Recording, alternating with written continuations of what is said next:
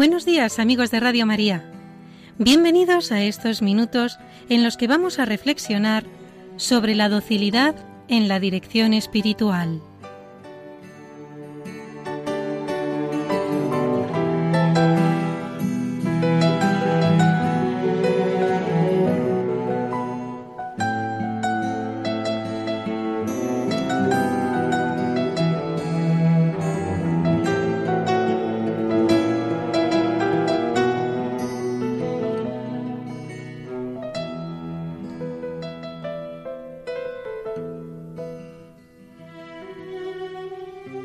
Os deseamos la gracia y la paz de Dios, Padre y del Señor Jesucristo, escribe San Pablo a los cristianos de Tesalónica.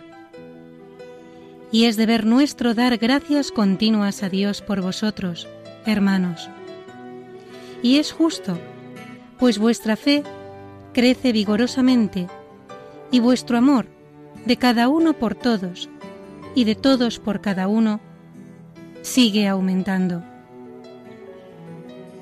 con la asistencia del Espíritu Santo a su Iglesia, los primeros fieles gozaron del desvelo sacrificado de sus pastores. Por contraste, los fariseos no supieron guiar al pueblo elegido, porque, culpablemente, se quedaron sin luz y echaron sobre los hijos de Israel una carga áspera y dura, que además no les llevaba a Dios. El Señor les llama en el Evangelio de la Misa guías ciegos, incapaces de señalar a otros el verdadero camino. Una de las gracias más grandes que podemos haber recibido es la de tener quien nos oriente en esta senda de la vida interior. Y si no hemos encontrado aún a quien nos enseñe y aconseje en nombre de Dios, en la construcción del propio edificio espiritual, pidámoslo al Señor. Quien busca, encuentra. El que pide, recibe. Al que llama, se le abrirá. Él no dejará de darnos este gran bien. En la dirección espiritual vemos a esa persona puesta por el Señor, que conoce bien el camino, a quien abrimos el alma y hace de maestro, de médico, de amigo, de buen pastor en las cosas que a Dios se refieren. Nos señala los posibles obstáculos, nos sugiere metas más altas en la vida interior y puntos concretos para que luchemos con eficacia. Nos anima siempre, ayuda a descubrir nuevos horizontes y despierta en el alma hambre, y sed de Dios, que la tibieza, siempre al acecho, querría apagar. La Iglesia, desde los primeros siglos, recomendó siempre la práctica de la dirección espiritual personal como medio eficacísimo para progresar en la vida cristiana. Es muy difícil que alguien pueda guiarse a sí mismo en la vida interior. Tantas veces el apasionamiento, la falta de objetividad con que nos vemos a nosotros mismos, el amor propio, la tendencia a dejarnos llevar por lo que más nos gusta, por aquello que nos resulta más fácil, van difuminando el camino que lleva a Dios, tan claro quizá al principio, y cuando no hay claridad, viene el estancamiento, el desánimo y la tibieza el que solo quiere estar, sin arrimo y guía, será como el árbol que está solo y sin dueño en el campo, y que por más fruto que tenga, los viadores se la cogerán, y no llegará a sazón. El alma sola sin maestro, que tiene virtud, es como el carbón encendido que está solo. Antes se irá enfriando que encendiendo. Es una gracia muy particular del Señor poder contar con esa persona que nos ayuda eficazmente en nuestra santificación y a la que podemos abrirnos en una confidencia llena de sentido humano y sobrenatural. Qué alegría cuando podemos comunicar lo más profundo de nuestros sentimientos para orientarlos al Señor a alguien que nos comprende, nos anima, nos abre horizontes nuevos, reza por nosotros y tiene una gracia especial para ayudarnos. En la dirección espiritual encontramos a Cristo mismo que nos oye atentamente, nos comprende, y nos da fuerzas y luces nuevas para seguir adelante.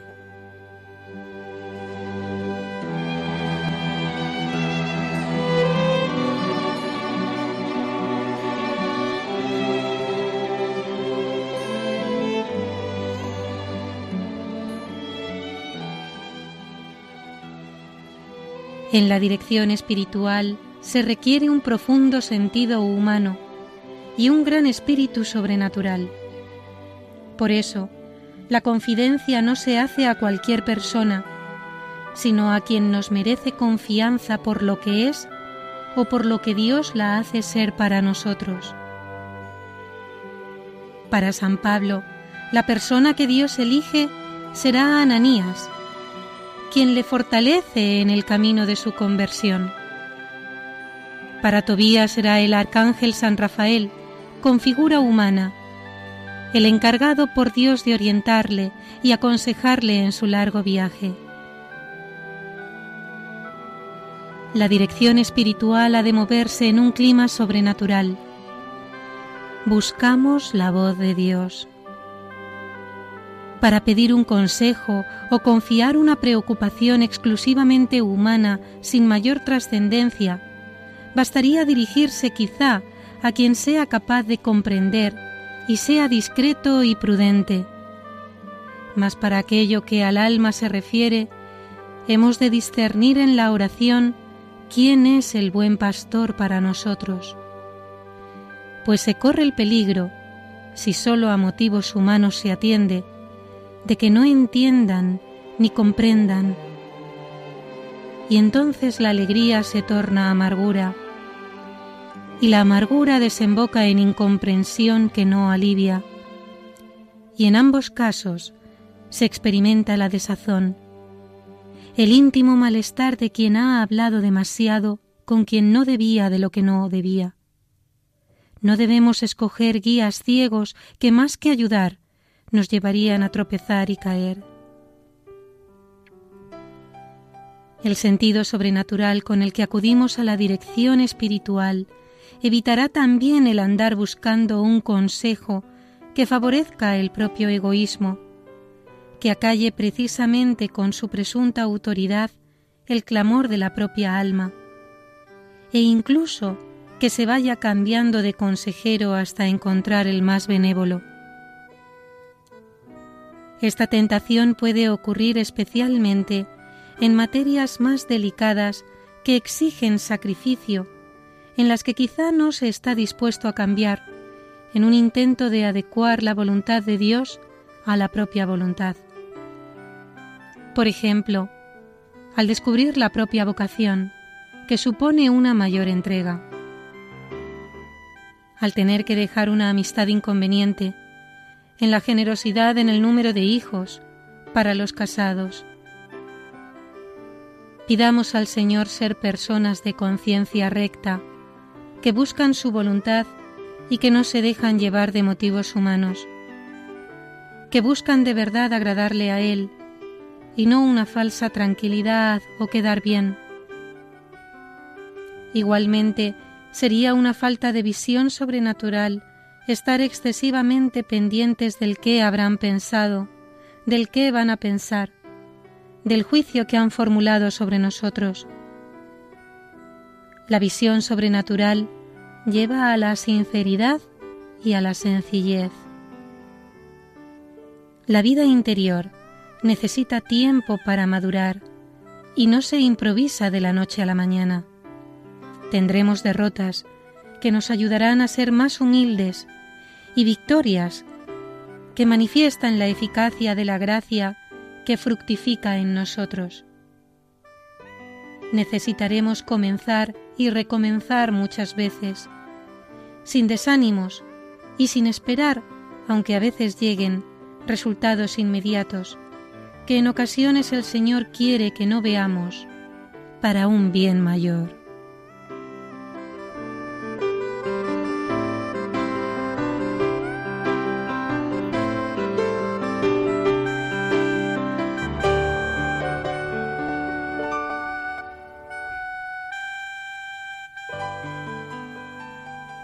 Detrás de esta lucha ascética alegre ha de estar la dirección espiritual que no puede ser esporádica o discontinua, pues sigue paso a paso las subidas y las bajadas de nuestro esfuerzo.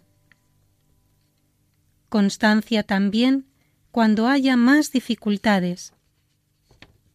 Por disponer de menos tiempo, por un exceso de trabajo, de exámenes, Dios premia ese esfuerzo con nuevas luces y gracias.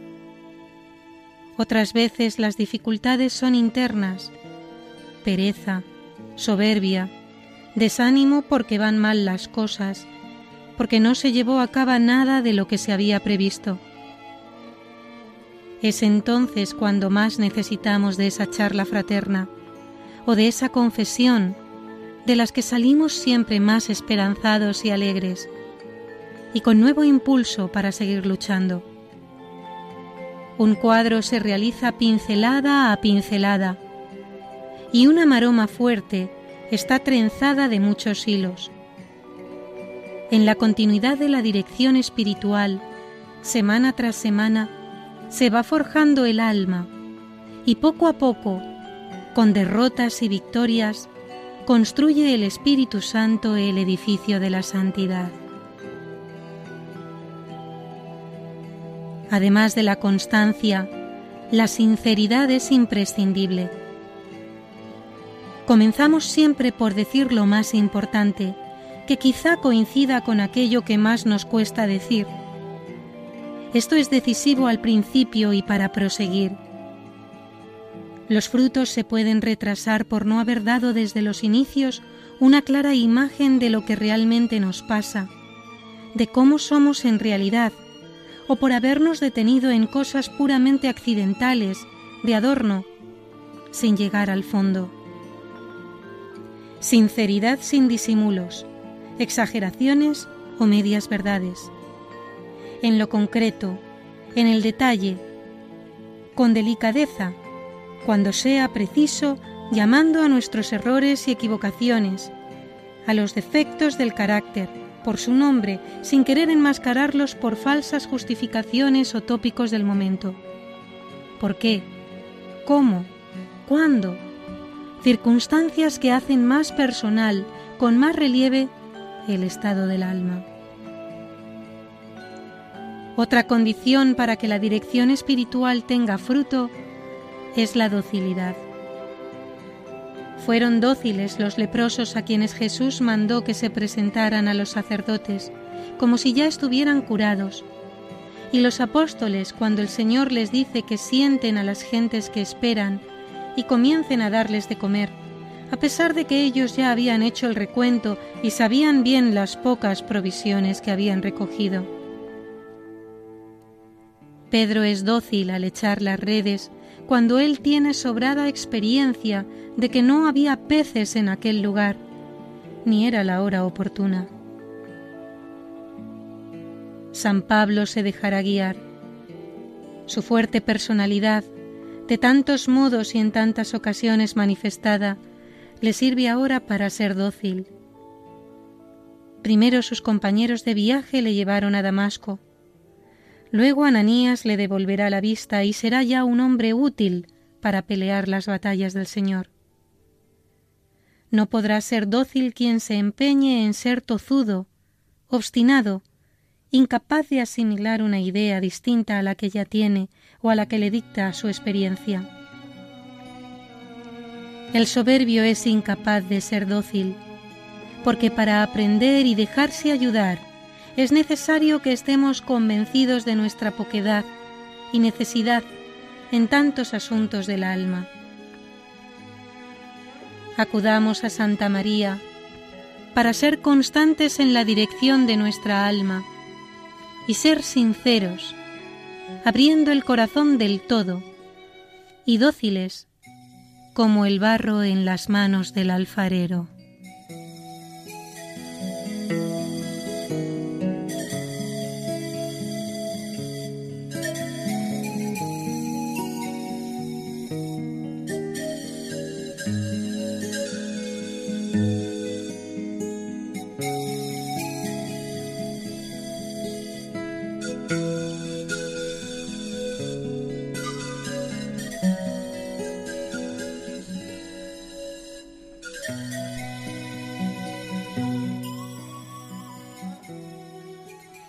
Y hasta aquí, queridos amigos de Radio María, la reflexión de hoy.